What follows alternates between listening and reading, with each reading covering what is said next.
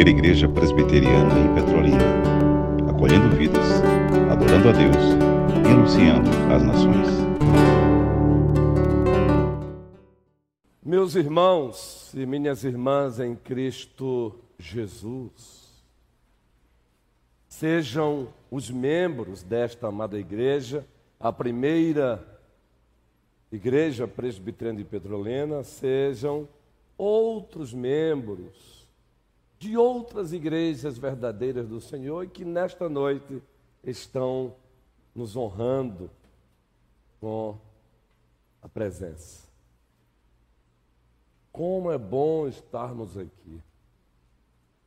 Como é bom vivermos a comunhão dos santos. Você já parou para praticar a seguinte disciplina. Enquanto você canta alguns cânticos, como por exemplo, usa-me, usa-me, olhar para o teu irmão e perceber que ele está presente e o teu coração se encher de júbilo. Você já sentiu isso? Já praticou isso? Você olha para o outro lado e percebe, oh, que bom, João e Luciana está aqui estão aqui. Que bom. Já parou? Oh, que bom, querido irmão Matias está aqui nesta noite. Que bom. Aí você começa a cantar e o coração vai batendo forte. Aí você dá uma viradazinha e olha para o ministério de canto que diz: Louvado seja o teu nome, Senhor por esses talentos, preserva-os. Aí você começa a orar por eles, preserva-os. Aí você olha para Noemi e diz: Ah, Senhor, como é bom Noemi aqui conosco. Por muitas vezes, nesta noite, há pouco, eu e o pastor Abraão olhamos um para o outro e aquele sorriso gostoso de alegria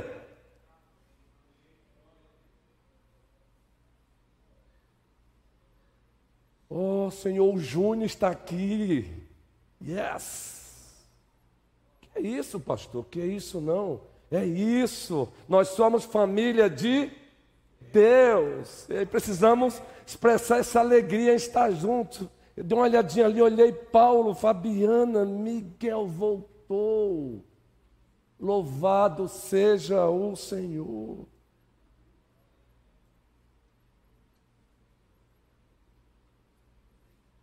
Meus irmãos e minhas irmãs, o sermão desta noite, mais uma vez, é um sermão temático, barra textual.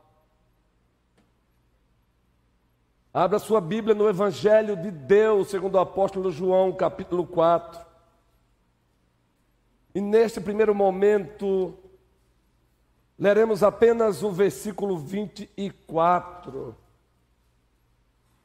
como base bíblica e homilética. Toda igreja, num ato de adoração, vamos ler juntos num ato de adoração, como um ato de adoração. Então vamos ler com a mente, vamos ler com o coração. A leitura da palavra também deve ser teologia pegando fogo. É luz e calor na linguagem de Martin Lloyd Jones, no livro dele Pregação e Pregadores, um clássico. Todos Deus é espírito e importa que os seus adoradores o adorem em espírito e em verdade. E o nosso tema: requisitos éticos inegociáveis para que a adoração seja aceita pelo triuno Deus. Toda a igreja aí, vamos ler? Requisitos éticos inegociáveis para que a adoração seja aceita pelo triuno Deus, o Pai, o Filho e o Espírito Santo. Este é o terceiro sermão dessa série temática que tem como assunto adoração. E no primeiro sermão, afirmamos aqui no poder e pelo poder do Espírito Santo, que o propósito principal da redenção é adoração. O propósito principal, é claro, evidente, é óbvio que existem outros propósitos no plural, mas, todavia, no entanto, todos eles apontam para o principal: adoração. Se você fizer uma boa teologia bíblica do Antigo Testamento, uma boa teologia bíblica do Novo Testamento, você facilmente vai perceber que o propósito principal da redenção é adoração. Dissemos isso aqui. Quando o Senhor Deus convoca Moisés para que o mesmo compareça diante de Faraó com uma intimação, com um ultimato, e o ultimato era este: deixai ir o meu povo para que me sirva, serviço, liturgiar, adorar. Está lá em Êxodo 3. Todo o diálogo de Deus com Faraó, por intermédio de Moisés, tem como essência esta mensagem: Deixai ir o meu povo para que me adore. Deixai sair o meu povo para que me sirva.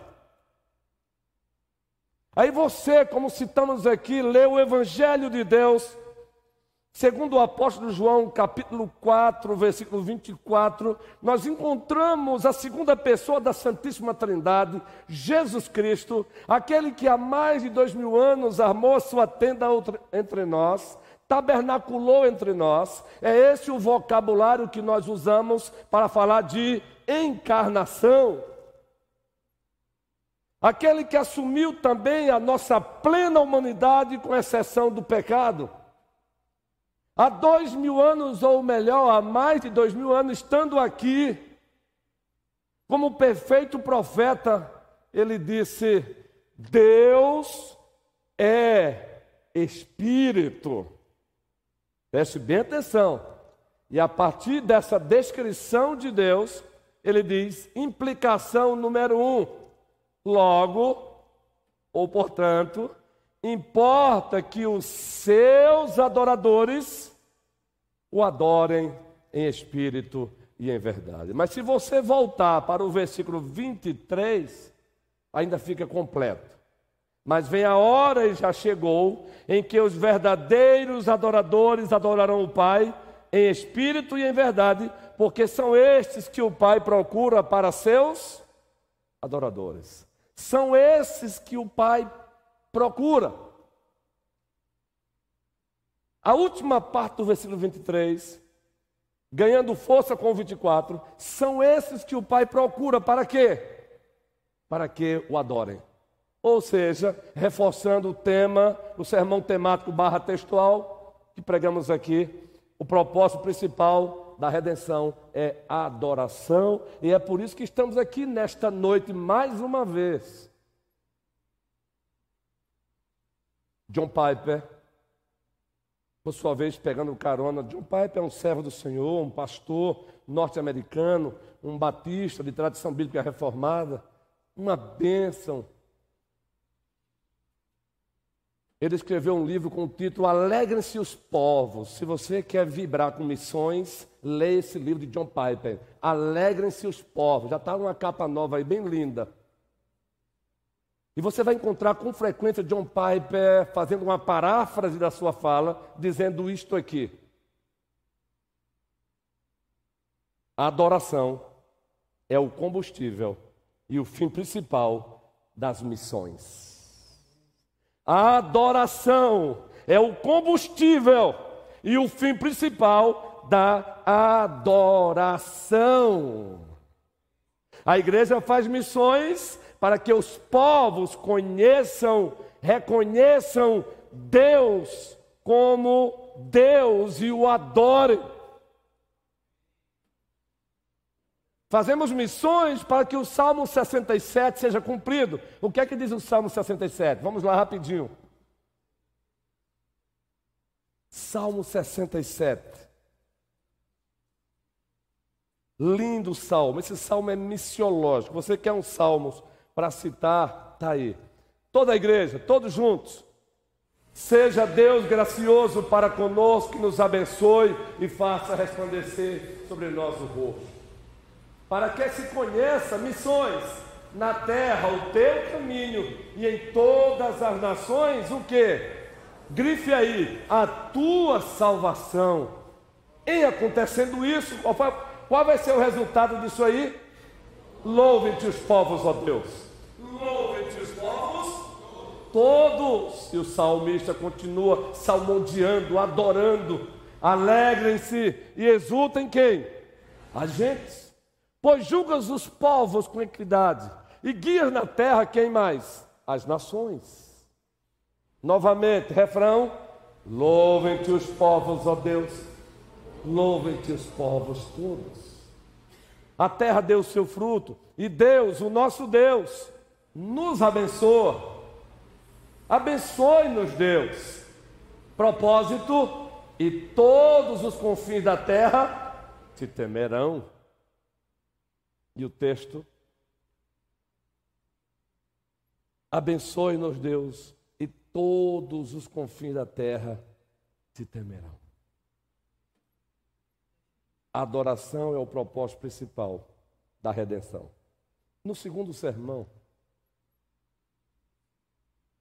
e aqui fomos abençoados com o nosso Ministério de Divulgação, com as artes. O tema foi este: adorar sempre, lembram? mas adorar da maneira correta. Na nossa rima, adorar do jeito certo, no português coloquial.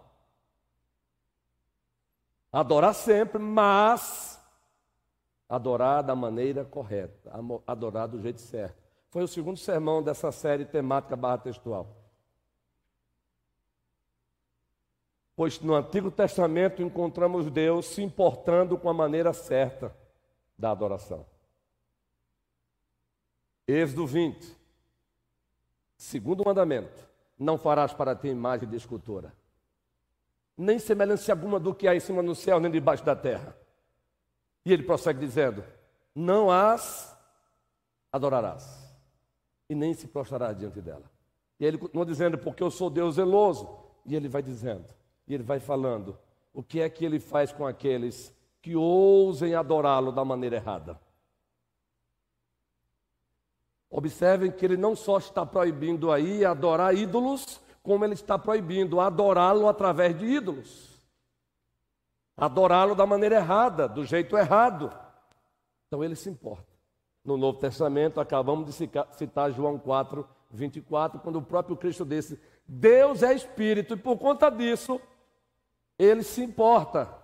Ele se importa, ele leva a sério que a adoração seja certa. E na linguagem da nova administração da Aliança da Graça, a adoração correta é em espírito e em verdade. O mestre por excelência. Poder de síntese inigualável. Quantas verdades temos aí, queridos presbíteros, Reverendo Abraão, em espírito e em verdade. Ele se importa. E nós que somos uma igreja de tradição bíblica e reformada, usamos muito essa linguagem do rito cultico. Uma adoração do jeito certo tem que ter elementos do culto, as formas do culto e as circunstâncias do culto. E nos concentramos aqui nos elementos de culto. Uma adoração correta tem a igreja lê a palavra uma adoração correta, a igreja canta a palavra. Numa adoração correta, a igreja ora a palavra. Numa adoração correta, a igreja dramatiza a palavra, os sacramentos, os meios de graça, na linguagem dos nossos irmãos batistas também, e outras denominações mais verdadeiras, as ordenanças. São os elementos de culto. As formas é como praticamos esses elementos. As circunstâncias é se vai ser aqui neste templo ou debaixo de uma árvore. Deus se importa com a adoração correta. Adorar sempre, mas adorar do jeito certo, da maneira correta. E o tema desta noite, bem claro, bem objetivo: requisitos éticos inegociáveis para que a adoração seja aceita pelo triuno Deus. A igreja pode ter a compreensão de que o propósito principal da redenção é a adoração. Como consequência, ela procura fazer isso e ela procura adorar do jeito certo. Contudo, se os requisitos éticos inegociáveis não forem encontrados em nós, essa adoração ela é rejeitada por Deus. Ética cristã, pois existem uma multiplicidade de éticas. Ética envolve a conduta do ser humano, o comportamento, o seu dia a dia, na relação com o outro, na relação consigo mesmo, na relação com o outro, na relação com a terra com o cosmos, com o universo, e na relação com Deus. Ética.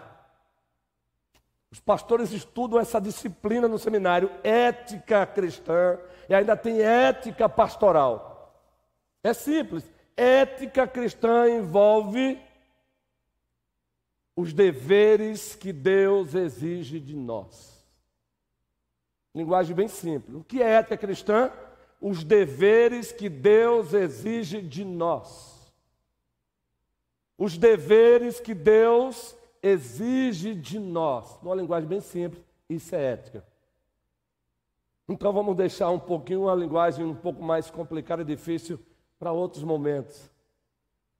Quando você estiver aqui fazendo o curso no Centro Reformado de Missões, aguardem. 12 disciplinas. Aí você vai ter essa disciplina com um pouco mais de profundidade.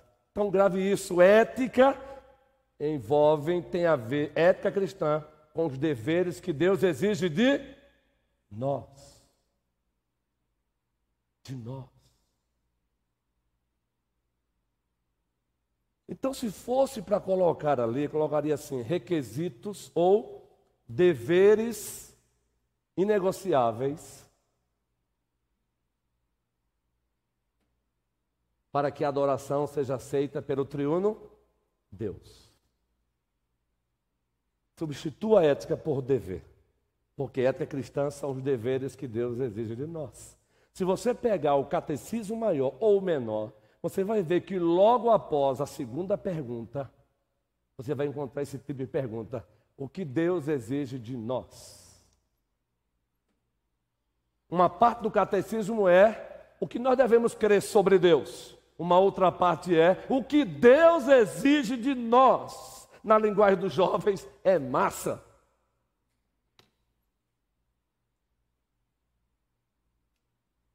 Então, Deus exige sim, existem requisitos, existem deveres cristãos que Deus exige, que é inegociável e se esses deveres não forem cumpridos, a adoração, ainda que seja feita do jeito certo, externamente falando, ele não aceita.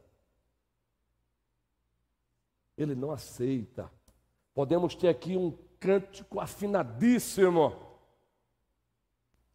Podemos ter aqui uma liturgia totalmente regida por uma teologia da aliança aprofundada.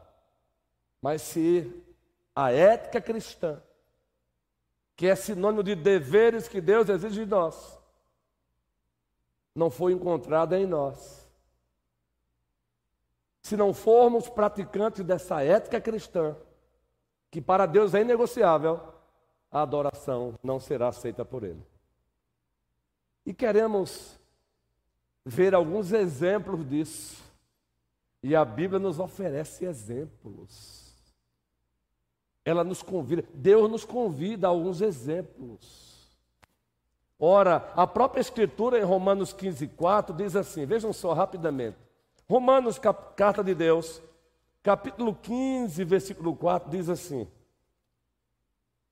Pois tudo quanto outrora foi escrito, para o nosso ensino foi escrito, a fim de que, pela paciência e pela consolação das Escrituras, tenhamos esperança. Então vamos praticar isso aí que Paulo disse? Vamos ver alguns exemplos de Deus rejeitando, rejeitando alguns cultos do seu próprio povo, tanto na antiga administração da Aliança da Graça, Velho Testamento, como na nova administração da Aliança da Graça, Novo Testamento, nós temos exemplos. Nós temos textos que narram o povo prestando culto e Deus rejeitando. O povo prestando culto e Deus dizendo: Eu estou com náusea desse culto que vocês estão me oferecendo. Eu estou cansado desse rito cultico de vocês. Vamos ver então, primeiro texto que narra isso, Isaías, primeiro capítulo. Isaías, primeiro capítulo. O profeta Isaías profetizou no ano, aproximadamente ano 700 antes de Cristo. Profeta Isaías, primeiro capítulo, observem que a cena é a cena de um tribunal. E Deus começa assim, toda a igreja, vamos lá? Visão de Isaías, filho de Amós, que ele teve a respeito de Judá e Jerusalém, nos dias de Uzias, Jotão, Acás e Ezequias, rei de Judá. Ele profetizou nesse tempo aí. Ele acompanhou quatro reis. Vamos lá, continuemos? Ouvi, ó céus, e dá ouvi, ouvidos, ó terra, porque o Senhor é quem fala. Criei filhos e os engrandeci, mas eles estão revoltados contra mim. O boi conhece o seu possuidor, e o jumento o dono da sua manjedoura. Mas Israel não tem conhecimento, o meu povo não entende. Agora para aí. Adiante para o versículo 10 agora. Porque não dá para fazer toda a leitura do capítulo aqui em virtude do tempo. Novamente, todos juntos. Ouvi a palavra do Senhor Vós, príncipe de Sodoma, prestai ouvidos à lei do nosso Deus, vós, povo de Gomorra, preste bem atenção o que é que está acontecendo aí. Vocês são cristãos, crentes, lê a Escritura e conhecem os textos narrativos que narram o juízo de Deus caindo sobre Sodoma e Gomorra. Leia Gênesis em casa, 18, 19. Em casa. Espera aí, você entendeu? O Senhor Deus faz uso. O Senhor Deus chama o seu povo, as lideranças do seu povo, de que gente? Sodoma e Gomorra. Você gostaria de estar lá no lugar de Isaías? se dirigindo ao povo de Deus, chamando o povo de Sodoma e Gomorra. Hoje, quando você quer ofender alguém, agredir alguém, xingar alguém, você acaba evocando alguns personagens, não é? Conhecidos nacionalmente, não é assim? Deus chama o seu povo de Sodoma e de Gomorra, gente de Deus. Não param para pensar isso? Ele já está aí censurando o povo, ao identificar o seu próprio povo, ao fazer uma semelhança de Sodoma e Gomorra com o seu povo, isso é ofensivo. E quem está fazendo isso é Deus. Nós estamos hoje no século 21, então nós não percebemos, estamos num, num abismo cronológico, estamos num abismo cultural, um abismo sociológico, então não percebemos hoje o peso disso. Agora, para o profeta,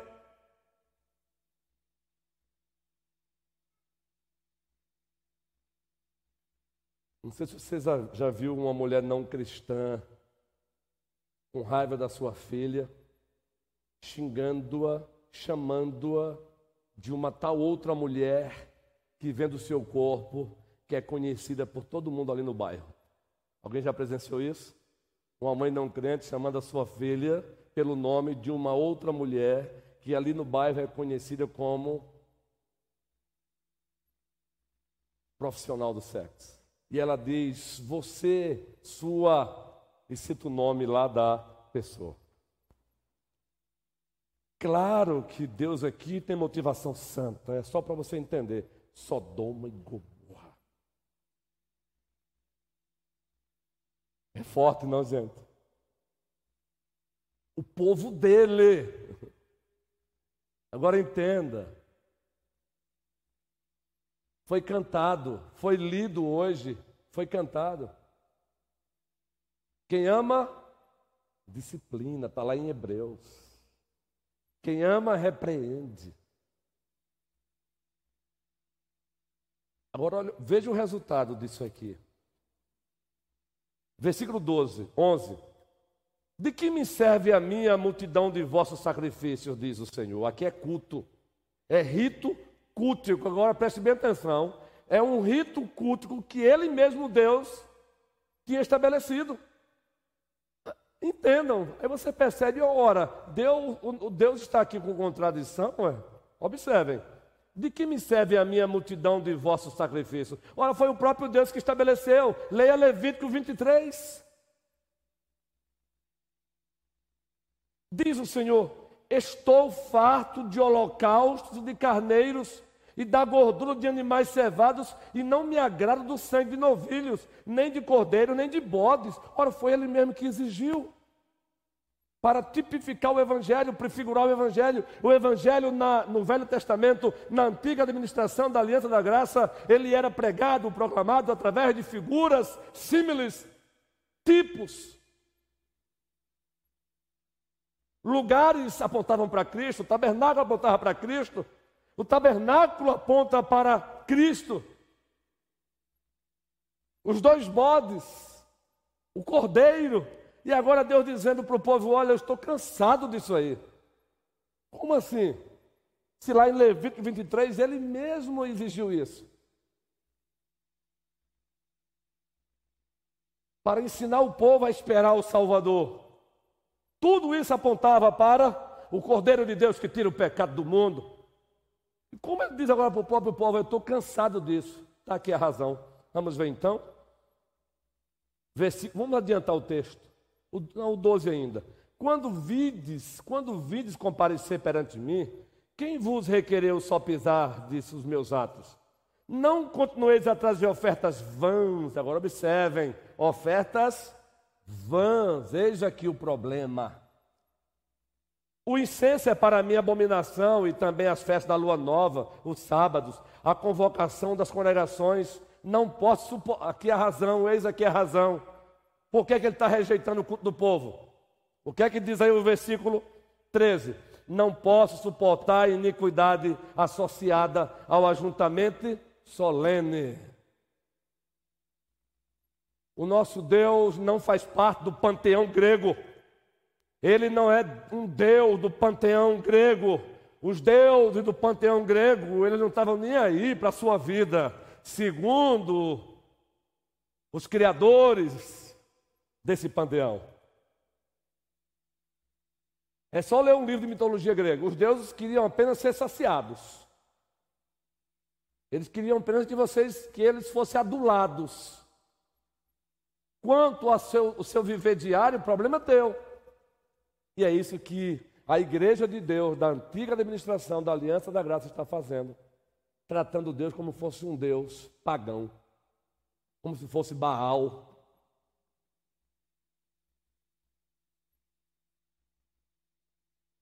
Não, não. O culto solene de vocês está manchado com iniquidade. Por isso eu não aceito. Eu, eu abomino, eu abomino, diz o texto. Agora, observem os versículos 16 e 17. Antes, o 15 ainda. Pelo que, quando estendeis as mãos, era a prática do judeu orar estendendo as mãos, sabia? Também. Escondo de vós os olhos, sim. Quando multiplicais as vossas orações, espera aí, a oração. Ora, foi o próprio Deus que estabeleceu esse meio de graça, a oração. Observe o que ele está dizendo aqui, povo querido. Quando multiplicais as vossas orações, não as ouço. Por quê? As vossas mãos estão cheias de sangue.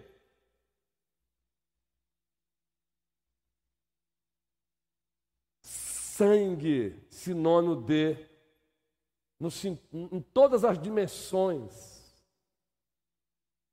morte, opressão, assassinatos, injustiças. As vossas mãos estão sujas de sangue.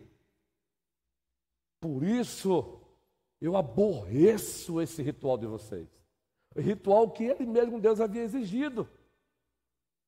Mas ele havia exigido associado à obediência aos seus mandamentos morais e espirituais. Está aqui. Agora, os versículos 16 e 17. Nós temos aqui um resumo no aspecto positivo e negativo dos requisitos éticos. Ética cristã, os deveres que Deus exige do seu povo. Aí ele resume aqui nos versículos 16 e 17. Vamos lá, toda a igreja?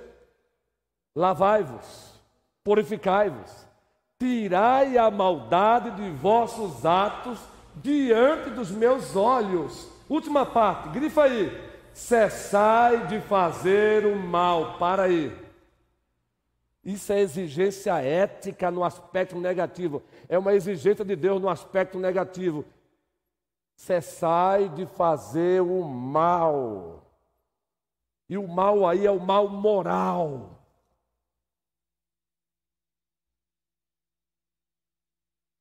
Na escritura sagrada, em teologia bíblica da aliança, existe o mal físico e o mal moral.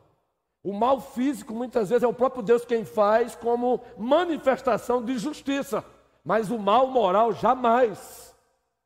Ele está dizendo aí: parem de praticar o mal, e o mal aí é o mal moral. É claro que esse mal moral praticado pelo povo, ele desemboca no mal físico na vida do outro. Agora, o aspecto positivo da ética, deveres que Deus exige de nós versículo 17, vamos lá? Aprendei o que, gente? Atendei a, repreendei ao opressor, defendei o direito e pleiteiai a causa das viúvas. Louvado seja o teu nome, Criador dos céus e da terra. É por isso que nós te adoramos, porque tu és perfeito. A ética que Deus exige de nós é perfeita. Tem um aspecto negativo, cessai de fazer o mal. Aspecto positivo, aprendam a praticar o bem. Ou seja, para ele, não basta você deixar de fazer o mal, se faz necessário fazer o bem. Eis aí requisitos éticos e negociáveis para que o nosso culto prossiga sendo aceito pelo triuno Deus. Como filhos e filhas dele.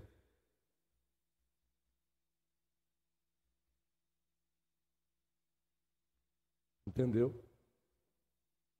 Nós aqui iríamos trabalhar panoramicamente também Isaías 58, mas usando o bom senso pastoral e da da homilia, da prédica, da mensagem, vamos para o Novo Testamento. Observe Marcos capítulo 7. No Novo Testamento, Marcos capítulo 7. Observem, povo querido. Marcos capítulo 7. Mas em casa, fica a tarefazinha, leia Isaías 58 em casa. Aproveite e leia esse texto. Isaías 58.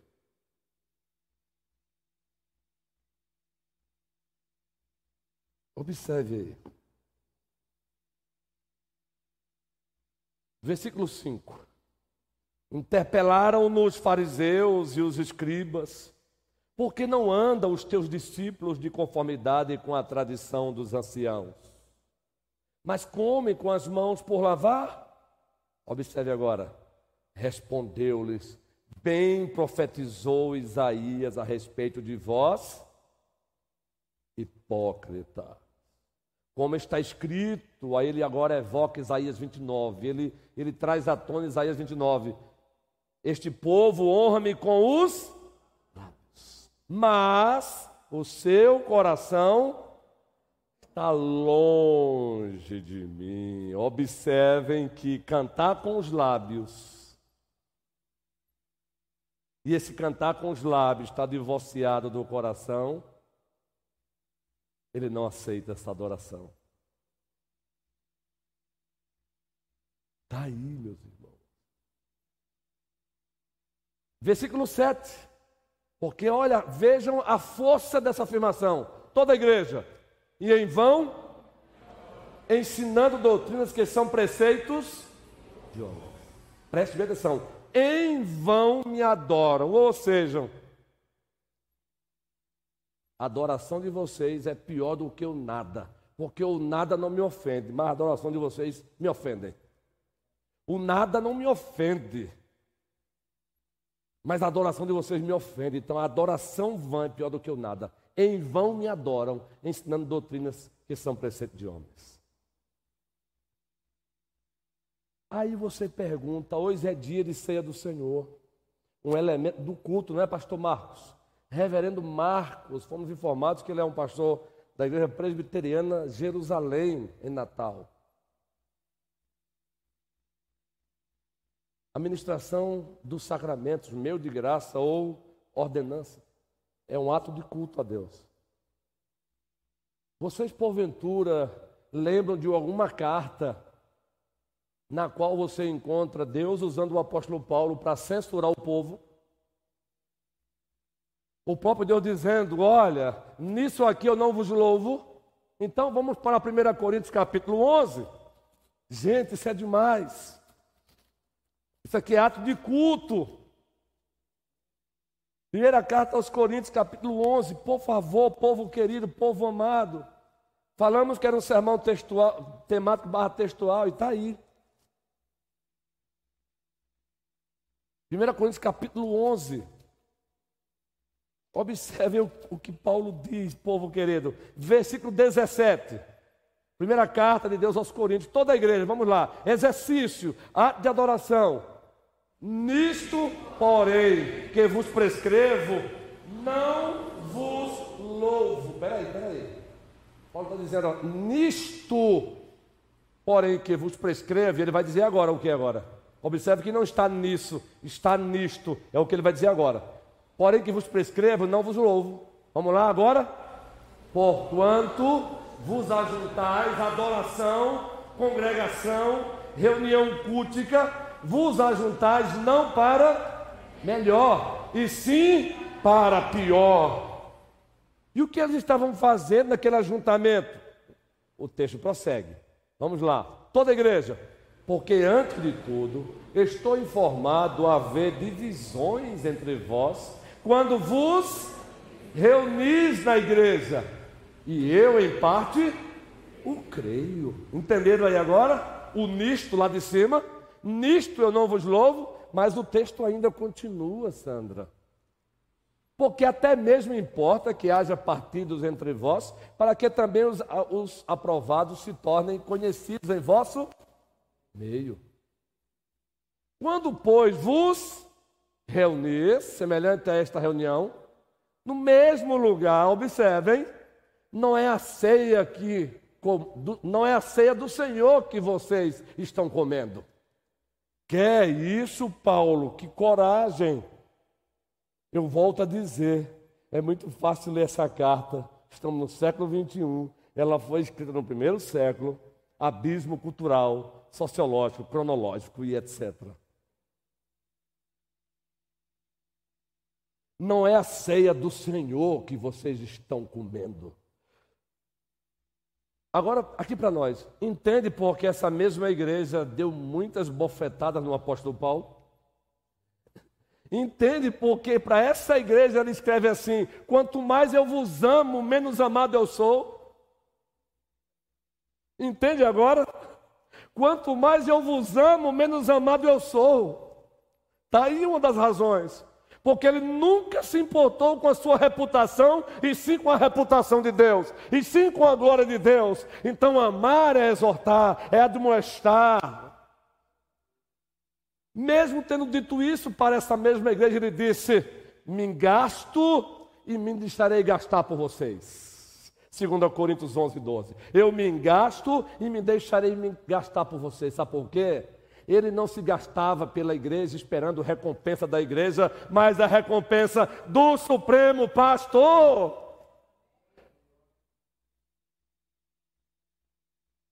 Primeira Pedro 5, Pedro diz: quando o Supremo Pastor se manifestar, se dirige aos bispos, aos presbíteros, vocês receberão dele a recompensa. Aleluia!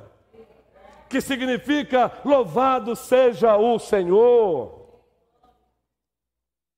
Paulo censura o culto da igreja em Corinto estava sendo censurado por Deus. Palavras de Paulo são palavras de Cristo, palavras de Cristo são palavras de Deus.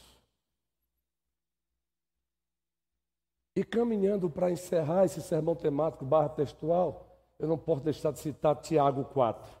Aliás, vai ter uma, uma gincana didática, parabéns aí a, ao, ao diácono Luciano, precioso Luciano, com os demais conselheiros das nossas sociedades internas que estão aí promovendo uma gincana didática. O objetivo é ensinar, instruir. E qual é o livro texto? Tiago, Tiago 4. Observem. Tiago 4, gente. Nós estamos no século 21 também, né? Ele se dirige à igreja, preste bem atenção. Ele está se dirigindo à igreja. Gente, é demais. Wendell, é demais. Observe. De onde procede guerras e contendas que há entre vós? Você está falando do povo de Deus. De onde, se não dos prazeres que militam na vossa carne? Cobiçais e nada matais e invejais e nada podeis, viveis a lutar e a fazer guerras. Ponto. Aí ele prossegue: nada tendes, toda a igreja, porque não pedis. Agora observe o versículo seguinte: pedis e não recebeis, porque pedis mal. Que mal é esse? Para esbanjardes em vossos próprios prazeres significa que até a nossa oração, ela pode ser uma oração pecaminosa, uma oração egoísta, uma oração narcisista. E o texto prossegue. Infiéis, não compreendeis que a amizade do mundo é inimiga de Deus? Aquele, pois, que quiser ser amigo do mundo, constitui-se só até mesmo. Rapidamente volto para Isaías novamente, primeiro capítulo. Porque o nosso Deus, ele não tem prazer apenas em censurar. Aliás, o prazer dele é em resgatar. O prazer dele é restaurar. O prazer dele é levantar. O prazer dele é erguer. Lá em Isaías, depois que ele diagnostica o povo, depois de oferecer o diagnóstico do povo, Ainda bem que ele não para no diagnóstico, ele não para na censura. Louvado seja o seu nome. Isaías, primeiro capítulo, ele não para na censura. Isaías, primeiro capítulo, adianta aí conosco, versículo 18. Ele agora usa o profeta e diz: Agora ouçam, toda a igreja. Vinde, pois, e arrazoemos, diz o Senhor. Isso aí, esse arrazoemos, traz a ideia de uma decisão tomada em tribunal. Vinde, arrazoemos, diz o Senhor. Vamos lá, toda a igreja. Ainda que os vossos pecados sejam como a escarlata, eles se tornarão brancos como a neve, ainda que sejam vermelhos como o carmesim, se tornarão como a lã. Louvado seja o Senhor. Teu sangue leva-me além, a todas as alturas, onde ouça a tua voz, fala de tua justiça pela minha vida. Esse é teu sangue, tua cruz, mostra tua graça, fala do amor do Pai, que prepara para nós um caminho para Ele, onde eu posso me achegar. Somente toda a igreja. que nos lava, vamos lá, o coral, os pecados, que nos restauração,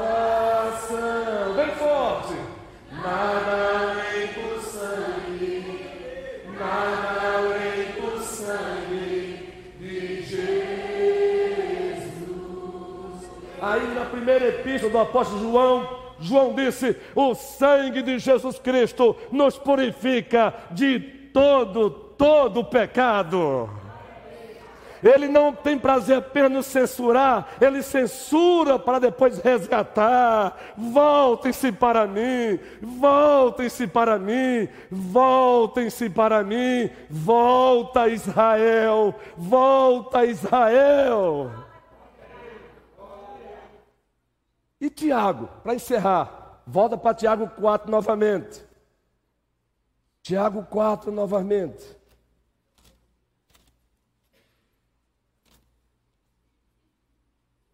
Ele diagnosticou o problema do povo, Tiago 4, né? Ele ficou apenas no diagnóstico? Não. Observe agora o versículo 7. Toda a igreja, vamos lá? Sujeitai-vos, portanto, a Deus, as... e Ele fugirá de vós. Continua. Chegai-vos a Deus, e Ele se chegará a vós outros. Purificai as mãos, pecadores, e vós que sois de ano douro, limpai o coração. Afligi-vos, lamentai e chorai, converta-se o vosso riso em pranto e a vossa alegria em tristeza. Vamos lá? Humilhai-vos na presença do Senhor, e Ele vos exaltará. Arrependamos-nos, pois, e dele teremos sempre, teremos sempre perdão, perdão, perdão, perdão em Cristo Jesus. A oração dos discípulos é assim que John MacArthur chama, é o famoso Pai Nosso. Toda a igreja, apenas citando, ela começa assim: prefácio, Pai Nosso que estás nos céus. Três pedidos verticais: santificado seja o teu nome. Venha a nós o teu reino, seja feita a tua vontade, assim na terra como nos céus. Três pedidos horizontais o pão nosso de cada dia dá-nos hoje. Agora, perdoa as nossas dívidas, assim como temos perdoado aos nossos devedores. Não nos deixes cair em tentação, mas livra-nos do mal. Conclusão: pois teu é o reino, é o poder e a glória para sempre. Toda a igreja diz: Amém. Que o Senhor nos abençoe. Prossigamos, povo querido. Prossigamos, povo amado. Vamos com tudo. Vamos juntos. Vamos com todos. Mas vamos com o triuno Deus. Amém.